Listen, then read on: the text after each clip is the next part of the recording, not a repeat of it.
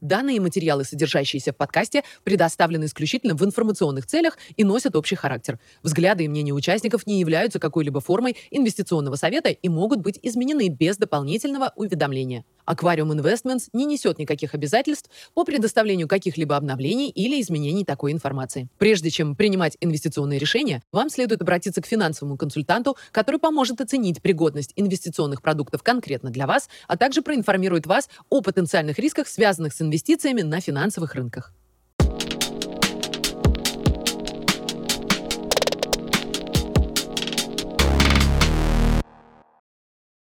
Привет всем! Сегодня понедельник, 20 ноября, и мы с Никитой вновь обсуждаем макроэкономические события за месяц. Привет, Никита. Привет, Паш. Рад тебя видеть. Давай по традиции начнем с обзора рынков. Давай, конечно. Как обычно, смотрим на долларовый индекс Dixie. Ну и видно, что с прошлой нашей записи он достаточно сильно припал, где-то на 2,5%. Текущие показатели 103,80. Мне кажется, что достаточно резко начинает переоцениваться доллар. Я думаю, что причина этому практически фактическая остановка в поднятии ставок американских и Конечно, экономические данные тоже на это повлияли.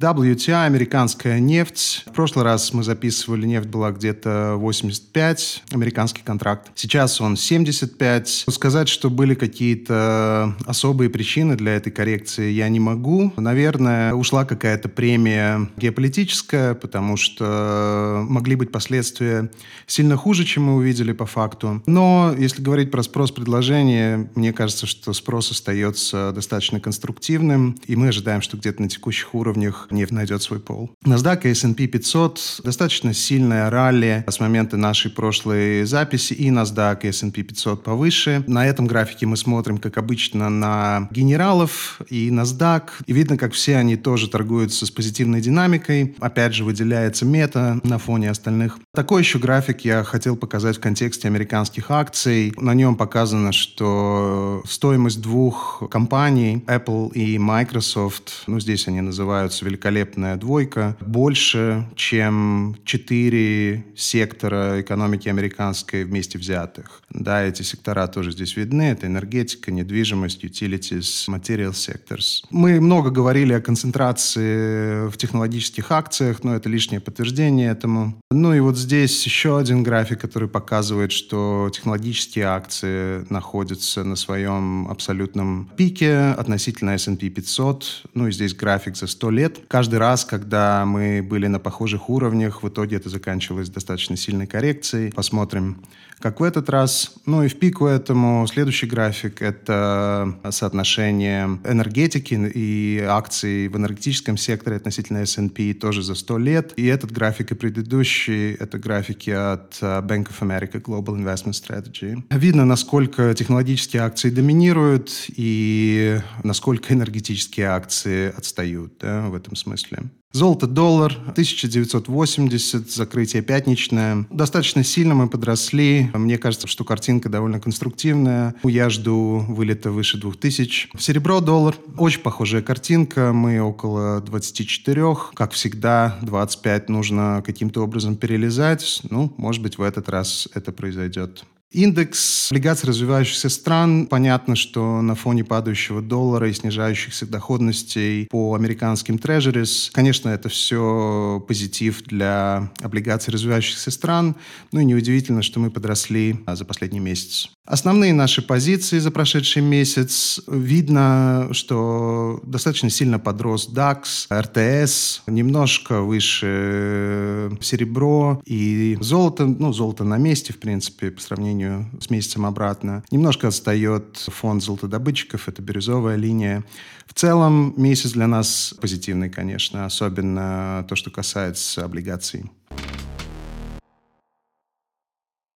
Спасибо, Паш. Давай посмотрим, что в США происходило. Да, давай. Было заседание Федерального резерва. Как и ожидалось, ставки не подняли. Много там было разговоров всяких разных. Но мне кажется, что имеет смысл сразу посмотреть на вероятности, на будущее да, по ставке американской. Ну и видно, что ни в декабре, ни в январе, ни уж тем более дальше рынок не закладывает поднятие ставок вновь. На текущий момент 0% вероятности поднятия ставки в декабре, а в январе уже просируется небольшое снижение ставки, ну совсем маленькое, пока что всего в 2%. Похоже, что рынок признает, что цикл ставок завершен, как мы много раз говорили. Как будет развиваться ситуация монетарная в следующем году, конечно, остается вопросом. Это всего лишь ожидание, да, но мне кажется, довольно высокая вероятность, что будут снижения в 2024 году. Ну, вот здесь можем посмотреть на кривую ставок. Как обычно, сплошная зеленая линия – это текущие ставки, болотная – это месяц назад. И, ну, видно, что ставки снизились немножко. Разные были для этого причины. Одна из причин – это плохой аукцион 30-летний. Ну, он был провальный, можно сказать. Всякие причины приводились, почему это произошло. Одна из – это то, что были атаки какие-то хакерские на китайские банки, поэтому они на аукцион не пришли. Ну, мне кажется, что это все больше разговоры. Я думаю, что по факту просто спроса нет, и дилерам пришлось взять на себя львиную долю вот этого выпуска последнего последнего. Если аукционы плохие, это верный признак того, что спрос на трежери составляет желать лучшего. Если мы говорим про то, что мы дошли до конца поднятия ставок, что цикл этот закончился, то возникает вопрос, когда же следующее снижение ставки. Ну и вот здесь график Топола, который говорит, что в среднем проходит 8 месяцев с момента последнего поднятия Федеральным резервом до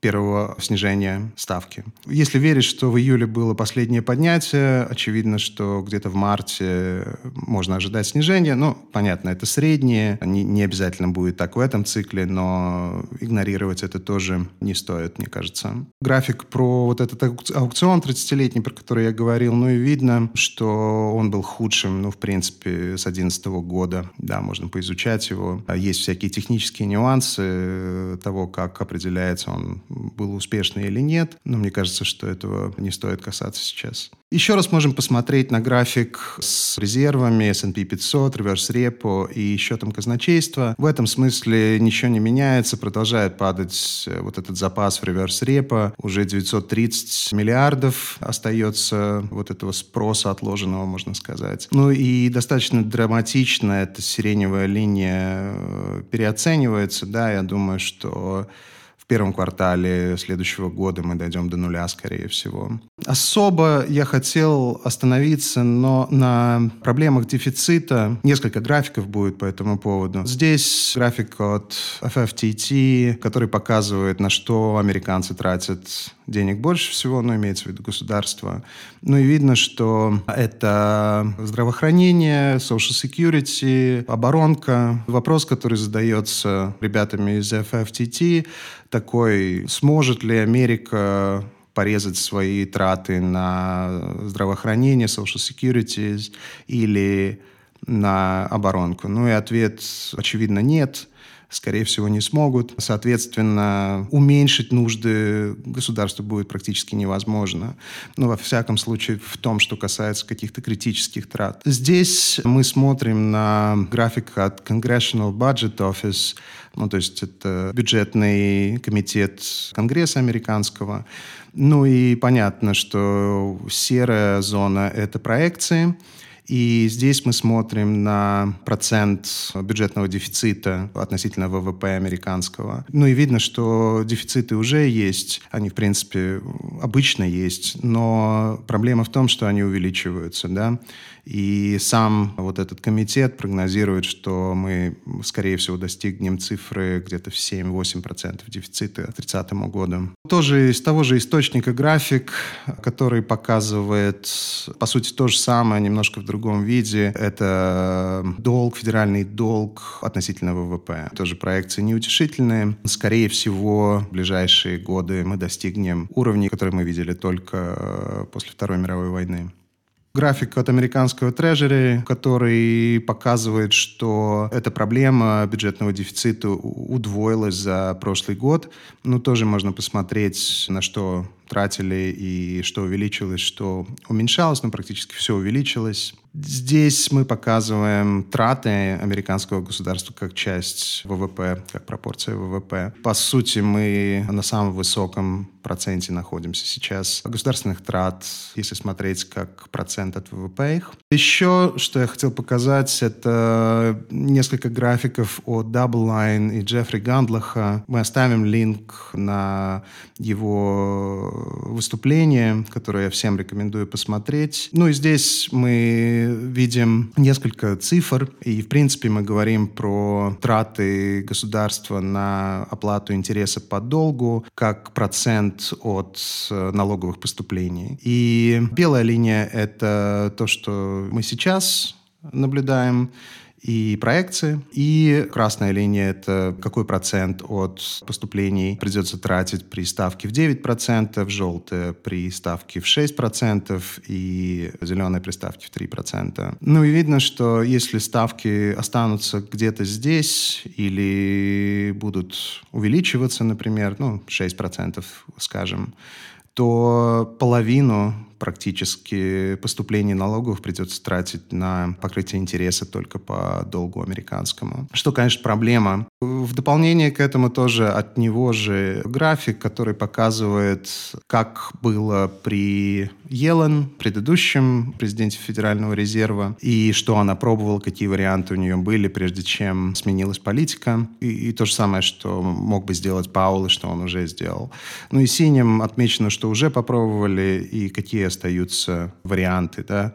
Ну и суть такая, что вариантов у Паула не так много. Это дефолт, напечатать деньги и заплатить, или поднять налоги для супербогачей. Политически возможным является, мне кажется, только напечатать и заплатить. Ну, соответственно, это лишний раз показывает на вот это фискальное доминирование и на то, какого уровня проблемы у Федерального резерва и американской администрации текущих. Можем еще раз посмотреть на баланс Федерального резерва. Продолжает он снижаться, продолжают эту программу QT. У меня ощущение, что очень сложно будет говорить о какой-то стимуляции при вот этой программе QT. Не знаю, я ожидаю, что они перестанут это делать какой-то момент в 2024 году. Еще один график, который я хотел показать, это федеральный долг, госдолг американский, который истекает в следующие 12 месяцев.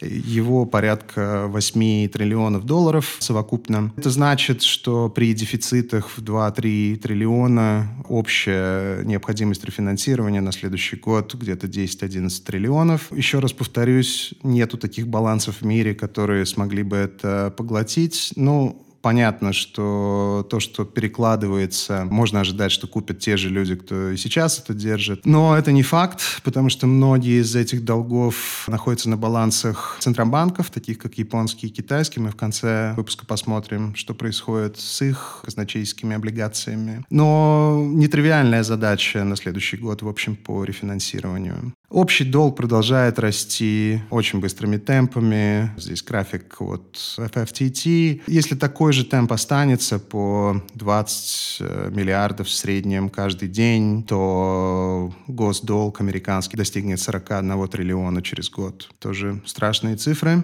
Можем также посмотреть на вот эти earning remittances, которые мы все время смотрим. Ну, абсолютно линейный, чуть ли не 45 градусов угол, логично. Ничего не меняется, и убытки Федерального резерва по факту продолжают расти. Программа BTFP, Bank Term Funding Program. Опять банки обращаются в это окно Федерального резерва. Ну, нет хорошей жизни, понятное дело. Да, я не вижу, как это может измениться без каких-то системных изменений. Move индекс, индекс волатильности облигаций американских 113, последняя цифра была. Вроде как э, немножко мы успокоились в этом смысле. Возможно, снижение ставок по всей кривой тоже как-то повлияло на это. Ну, по крайней мере, мы ниже вот этого критического уровня в 140. Двухлеткой Fed Funds Rate, один из моих любимых графиков, как многие знают. Мне кажется, что он говорит сам за себя. Вот это пересечение, оно опять подтвердилось, мне кажется, да, ну, если верить, что цикл ставок завершен достаточно сильно ниже двухлетка, чем Fed Funds Rate текущая. Думаю, что эта разница будет увеличиваться. Инверсии 2.10 и 2.30. Особенно имеет смысл посмотреть на 2.30. Мы стукнулись в ноль, но опять инверсия немножко больше с того момента стала. Я не, не, не придаю большого значения вот этим краткосрочным движениям. Мне кажется, что мы ноль пересечем, и мне кажется, что причина этому будет движение на коротком конце кривой. То есть я думаю, что двухлетка будет сильно падать в какой-то момент. Хотел еще показать такой график. Много разговоров про ралли на рынке акций американском. Здесь от MacroDose такой график, который показывает цикл 2006 года. Синяя линия и красная — это текущий цикл. И показывает динамику S&P с момента инверсии. Ничего удивительного в том, что рынок подрастает, нет. Это типичный цикл, если верить, что 2006 был типичным циклом. Похоже, что где-то 14 14-15 месяцев от инверсии, это 2-3 месяца отсюда. Обычно был топ по акциям. Ну, посмотрим. Это всего лишь предположение, да, но я просто хотел показать для того, чтобы было понятно, что цикл неудивительный и реакция рынка акций ну, достаточно типичная. Спасибо, Паш. Э, давай экономические данные теперь. Да, конечно. Ну, как обычно, посмотрим на занятость. И э, одна из причин, как мы уже говорили, снижения ставок был достаточно вялый отчет по занятости. Non-farm payrolls вышли где-то плюс 150 тысяч, а household минус 348 тысяч. Такая большая разница между ними. Ну и вот здесь я показываю ну, тот же самый график, но в барах да. Синяя — это household, зеленая — это э, non-farm payrolls. И видно, что конкретно household, вот этот отчет, он был самым плохим с середины 2020 года. Также были другие проблемы, да, например, количество людей с несколькими работами выросло до своего рекорда. Вряд ли от хорошей жизни люди на нескольких работах заняты. Ну, еще такой интересный график я нашел. Это рост зарплат год на год в частном секторе и в госсекторе. Ну, очевидно, что в госсекторе рост есть, а в частном его нет. Мы уже отмечали в прошлый раз то, что занятость в госсекторе сильно обгоняет занятость в частном секторе. Да, ну здесь можно посмотреть non-farm payrolls по разным индустриям. Ну и видно, опять же, что э, большая часть — это государственные рабочие места, образование и Э, здравоохранение — это львиная доля, и все остальное — это все другие работы. Учитывая, где мы в цикле, это все вряд ли можно назвать позитивом. Ну и вот это я хотел тоже показать. Это так называемый birth death adjustment. По сути, каждый месяц в этом отчете, ну как бы из воздуха берут эту цифру. Она, по идее, должна коррелировать с ростом экономики. И логично, что рабочие места создаются и новые предприятия появляются, если экономика растет. Но мне кажется, что важно обратить внимание на средний средние, да, вот особенно зеленые, которые прибавляют эти рабочие места. Видно, что в последнем отчете добавили 412 тысяч фантомных вот этих рабочих мест. Есть они или нет, никто не знает, но мне кажется, что сильно выросли вот эти adjustments во время администрации Байдена. Да, ну такое. Вакансии и пособие по безработице, continuous пособие по безработице. График особо не меняется, остаются вакансии выше 9 миллионов. Мы много раз этого касались. Пособия по безработице продолжают подрастать понемножку. Ну и вот здесь такое приближение. Здесь видны и initial jobless claims, и continuing jobless claims. Initial jobless claims — это те пособия, которые запрашиваются в первый раз. Э, continuing Jobless Claims — это два и больше раз. И лидирующим считается вот этот второй красный, где несколько раз запрашиваются э, пособия по безработице.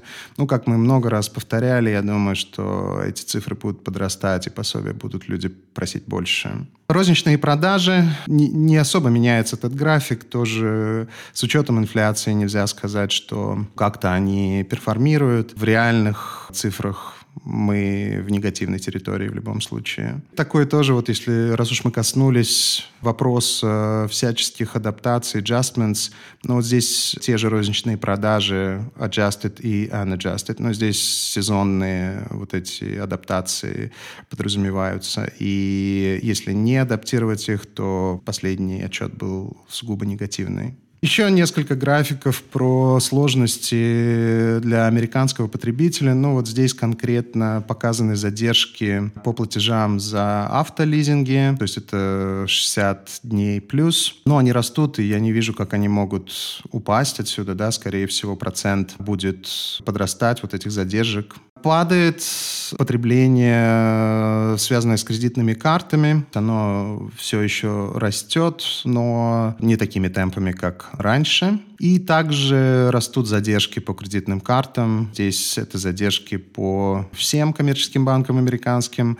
Но видно, что это самый высокий уровень с 91 года. Ну, еще вот про всякие задержки. Справа это то, чего мы уже касались. Это автокредиты, да, ну и разбивка здесь по группам возрастным. От 18 лет до 29 до 70 плюс можно поизучать. И слева это график, который говорит о задержках, студенческих долгах тоже по возрасту. Слева понятно, что был мораторий на студенческие долги, соответственно, задержек не было, потому что выплачивать не надо было, но эти цифры будут, конечно, меняться.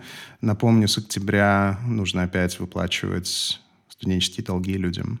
Инфляция, как обычно, мы смотрим на CPI, потребительскую инфляцию, производственную инфляцию, импорт, экспорт, owners equivalent rent и zero rents. График не меняется, инфляция вышла немножко лучше, чем ее ждали, 3,2. Месяц на месяц вообще по нулям было. Немножко припадает это owners equivalent rent. И я думаю, что так оно и продолжится. Давление этой составляющей индекса очень большое. Кейс Шиллер, рынок недвижимости в Америке, 20 крупнейших городов, год на год плюс 2,16%, год на год небольшой рост, но, опять же, он недостаточно большой, чтобы говорить о каком-то тренде, это все еще консолидация на вершинах. Еще интересно, я нашел такой, ну, анекдотичный пример из прессы американской, который, ну, по сути, речь идет об опросе, где опрашивались люди, которые недавно купили дома, и 84% вот этих новых домовладельцев думают, что им удастся рефинансировать свои ипотеки по ставке ниже после того, как ее снизят. Это интересно в том контексте, что псих... похоже, что психология потребителя американского американского, она подразумевает ну, некий bailout, назовем так, что касается э, вот этого рефинансирования поставки ниже и что касается кредитных карт. То есть мне кажется, что практика вот этих бейлаутов, особенно то, что мы увидели в 2020 году, она очень повлияло на психологию потребителя, и это ну, проблема, если этого не произойдет, конечно же. Спрос на ипотеки тоже, естественно, упал. Причина этому понятна, высокие ставки на ипотеки. Но все равно интересно, что мы сейчас на уровне 96 -го года находимся, то есть драматичное падение спроса. Total Revolving Credit и ставка сбережения Disposable Income продолжает расти. Это Total Revolving Credit, это то, что я говорил про психологию потребления, как будто одалживаются с идеей, что не нужно будет отдавать этот долг, ну или нету вариантов каких-то да, других. Лидирующие индикаторы. Сегодня будет новая цифра. Ожидают тоже минус 0,7. Сугубо негативные цифры, и, опять же, ну, очень сложно что-то найти в этом позитивное, если пытаться смотреть в будущее. Метрики ISM Services и ISM Services Prices Paid. Немножко снизился э, показатель вот этой индустрии сервисной американской 51,8. Мы говорили много раз, что это та индустрия, которая поддерживает американскую экономику. Не сказать, что как-то сильно развивается там что-то. Все еще позитивное, все, что выше 50, это говорит об экспансии. Этого нельзя сказать про производство. ISM Manufacturing и ISM Manufacturing manufacturing prices paid. Оба ниже 50. В принципе, это говорит о сокращении. Да, еще один такой график от Zero Hedge. Это тоже производственный индекс PMI и сервисные индексы PMI. Это, же, это зеленые и синие линии. И красная линия — это то, что Zero Hedge называет hard data. Ну, то есть это фактически какие-то показатели. Очень сильно переоценивается вот эта фактическая кривая. И ну, сложно будет, конечно, им расти в этой, в этой реальности, мне кажется, этим индексом PMI. Оптимизм малого бизнеса, ничего не меняется, остается он очень низко. Хотел еще вот такой график тоже от Bank of America показать. Это доступность э, кредитов малому бизнесу и вот эти initial jobless claims, запросы пособия по безработице, явно есть корреляция, пособия инверсивные, да, то есть э, наоборот все. Да, если доступа к кредитам не будет и сентимент в малом бизнесе будет оставаться таким, какой есть, ну, скорее всего, это означает рост безработицы. Что еще хотелось отметить про американскую экономику в целом, это то, что снизили рейтинг по американскому госдолгу. На этот раз это был Moody's. И в пику тому, что уже происходило с предыдущими рейтинговыми агентствами, снизили рейтинг до негативного. Ну, очевидно, что проблемы фискальные, необходимости финансирования и бюджетный дефицит – главные причины для этого. Были разговоры еще про то, что мог быть государственный шатдаун, но в последний момент все-таки был, были приняты, приняты Конгрессом меры по продлению и дополнительному финансированию. Еще что хочется сказать, что ноябрь может быть серьезным месяцем для потребителя, потому что заканчиваются вот эти поблажки для держателей ипотек. По аналогии со студенческими кредитами были во время пандемии приняты всякие программы, которые отсрочили вот эти платежи. Ну и в ноябре ноябре опять это начнется. Ну, не знаю, возможно, это повлияет на рынок недвижимости как-то.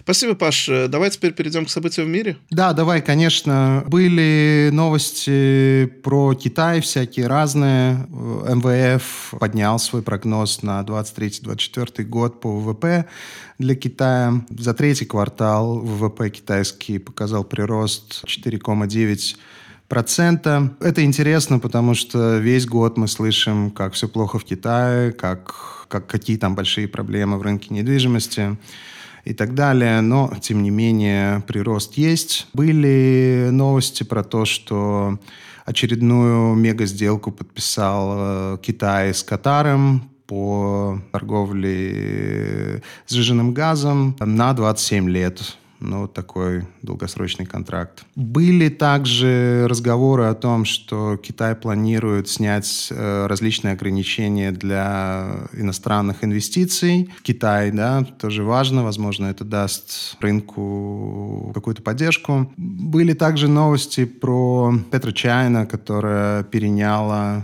один из самых крупных нефтяных проектов в Ираке. West Kurna 1 называется эта штука. И переняли они от ExxonMobil. Это, ну, тоже, мне кажется, что в духе времени новости. Вот этот график я хотел показать, который показывает фокус э, вот этой Belt and Road инициативы китайской.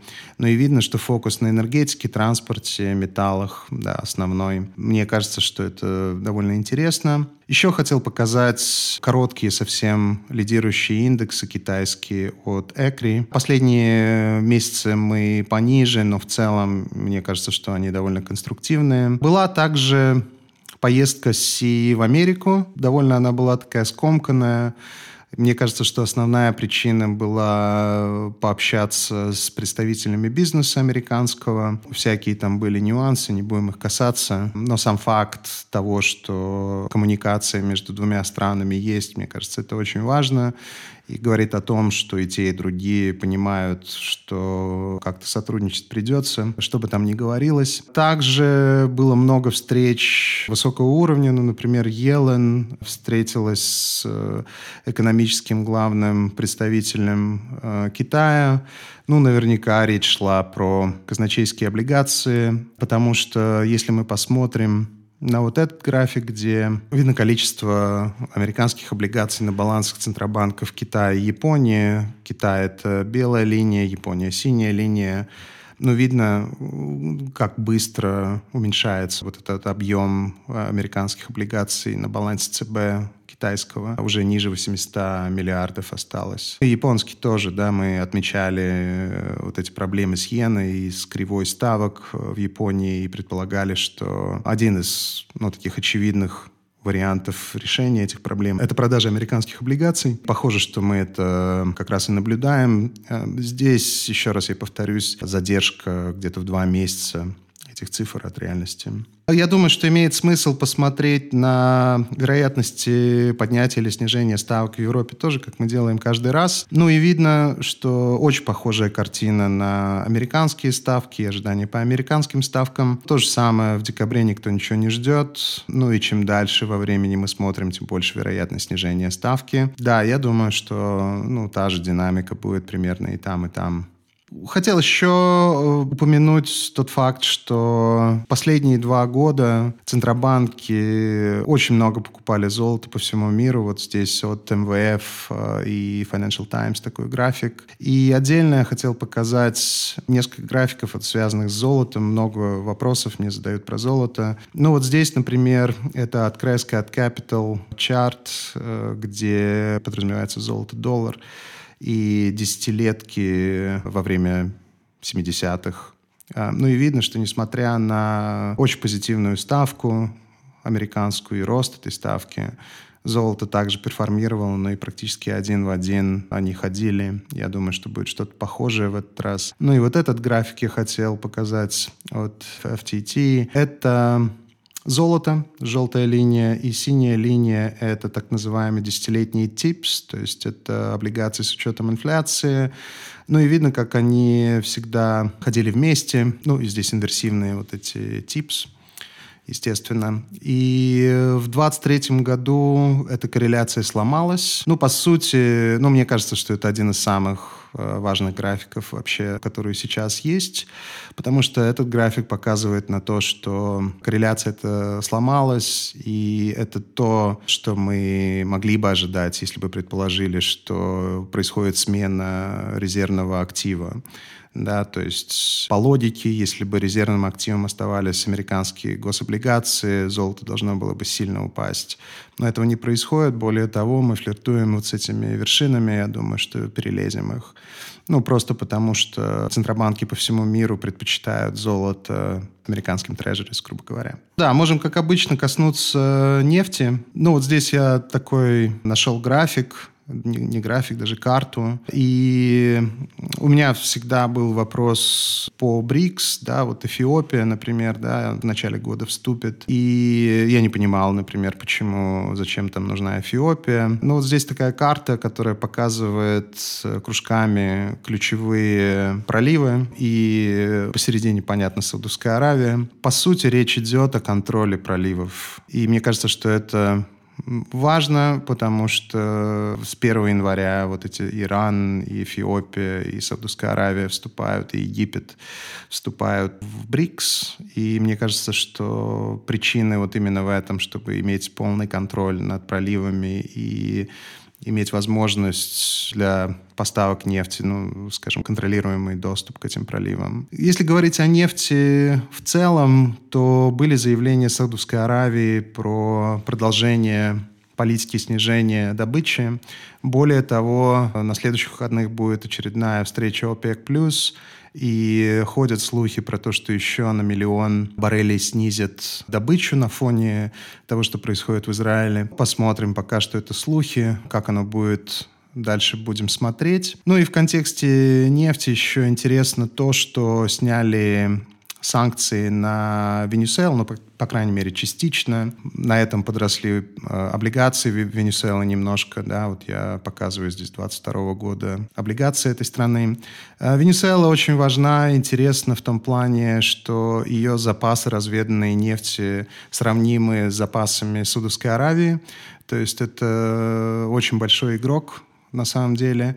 И еще такой нюанс с ними, вся переработка на восточном побережье американском заточена именно на тот грейд, который предоставляет Венесуэла. Я думаю, что причина очень простая. Америке необходима эта нефть, э, спрос на нефть не падает, продолжает быть конструктивным, в том числе и в Америке, где-то 19 миллионов баррелей в день потребляет Америка. И э, санкции были введены при Трампе еще, и понятно, что один из планов был был сменить режим венесуэльский. Ну, режим не сменили, а санкции потихоньку отменяют. Да? То есть мне, мне кажется, это о многом говорит. Ну и вот здесь еще такой график про экспорт венесуэльский по назначению. Ну и тут можно поизучать его, но интересно то, что Америка начала потреблять венесуэльскую нефть, начиная с января этого года. Да, это вот синяя э, составляющая этих баров, в то время как китайское потребление немножко упало. Да, ну, сильно упало даже, я бы сказал. То есть по нефти, еще раз, мне кажется, что 80 это, скорее всего, низ. Ну, по крайней мере, страны ОПЕК плюс будут всячески пытаться удержать это здесь. И я думаю, что у них все возможности есть для этого. Спасибо большое, Паш. Э, давай перейдем к вопросам, которые нам задают зрители. Еще раз хотел сказать спасибо всем огромное, что спрашиваете, и мы рады на них отвечать. Эм, давай перейдем к первому. Егор спрашивает. «А, спасибо за выпуск. Э, какие, Павел, вы видит наиболее вероятные варианты разворота Федерального резерва? Только снижение ставки или снижение активный выкуп долга на баланс Федерального резерва? Или снижение плюс выкуп плюс вертолетные деньги, чтобы перезапустить экономику. Какие-то другие варианты. Ну, очень сложный вопрос, э, потому что каждый раз э, администрация американская удивляет меня лично. Ну, мне кажется, что э, выкуп долга придется делать, ну, по тем причинам, которые мы, в принципе, сегодня обсуждали. Просто нету таких балансов, которые бы это смогли поглотить, даже если все согласятся, э, крупные игроки мировые, поддержать. Но есть предел э, их возможностям, плюс у всех есть свои какие-то проблемы. Э, поэтому, да, мне кажется, что активный выкуп долга в итоге неизбежность. Может быть, мы увидим контроль кривой, более такой ярко выраженный. Эм, ну, снижение ставки э, тоже наверняка вопрос там скорее куда, на, на какой уровень, это ноль будет или что-то повыше, не знаю. Про вертолетные деньги большой вопрос. Э, с одной стороны, вроде бы это логично, э, учитывая, где там кредиты, вот этот revolving credit, какие проблемы с задержками по кредитам у потребителей. Но это очень инфляционная политика. Да, то есть э, я боюсь, что вот этот призрак инфляции, он все еще в головах э, центробанкиров. Я думаю, что они боятся еще одного витка инфляционного. Но, естественно, если раздать людям деньги в карманы, то инфляция в товарах точно будет. Если коротко, я не знаю. Никто не знает, как это будет. Надо за этим следить. Но момент истины, он все ближе, да. Поэтому я думаю, что скоро мы узнаем. Спасибо, Паш. Э, следующий вопрос. Инверсия кривой по облигациям возвращается снизу к нулю. Как правило, тогда и начинается рецессия. Плюс график сбережений, плюс выплаты по студенческим кредитам – плюс-минус первые три месяца 2024 года может начаться рецессия, и ФРС развернется. Я правильно интерпретирую? Поправьте меня, пожалуйста, если нет. Да, правильно. Ну, исторически именно такая была динамика. Сначала инверсия. Это было несколько раз в новейшей истории экономической. И да, э, когда мы приближаемся, пересекаем ноль, это обычно тот момент, когда рецессия совсем близко. Поэтому, да, мой базовый прогноз – это первый квартал 2024 года. Эм, ну, начаться я не знаю. Я думаю, что мы уже в рецессии. Просто э, вот эти последующие адаптации цифр, они э, ну, могут быть, да, пересматривают там ВВП, например, э, показатели или еще что-то. Да, -то. но в целом, да, правильно. Спасибо большое. А следующий вопрос больше политический, чем экономический. И, может быть, ты хочешь прокомментировать, почему мы не э, трогаем политику? И... Да, я быстро прокомментирую. Я не вижу причин обсуждать войну, потому что я не военный эксперт.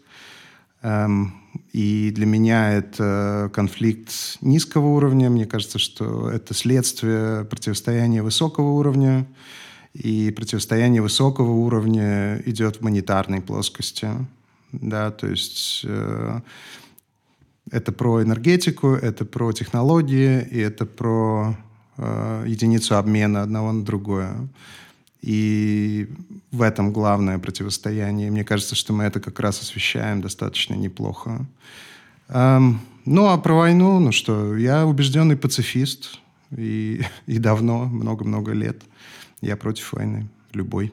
В общем, скорее всего, мы продолжим наше молчание по поводу политических комментариев и спекуляций и сфокусируемся Однозначно. на данных и графиках. Да, мне кажется, что и так много комментаторов э, этого дела, слишком много на мой вкус. Спасибо огромное вам за вопросы. Еще раз э, приглашаю вас задавать их.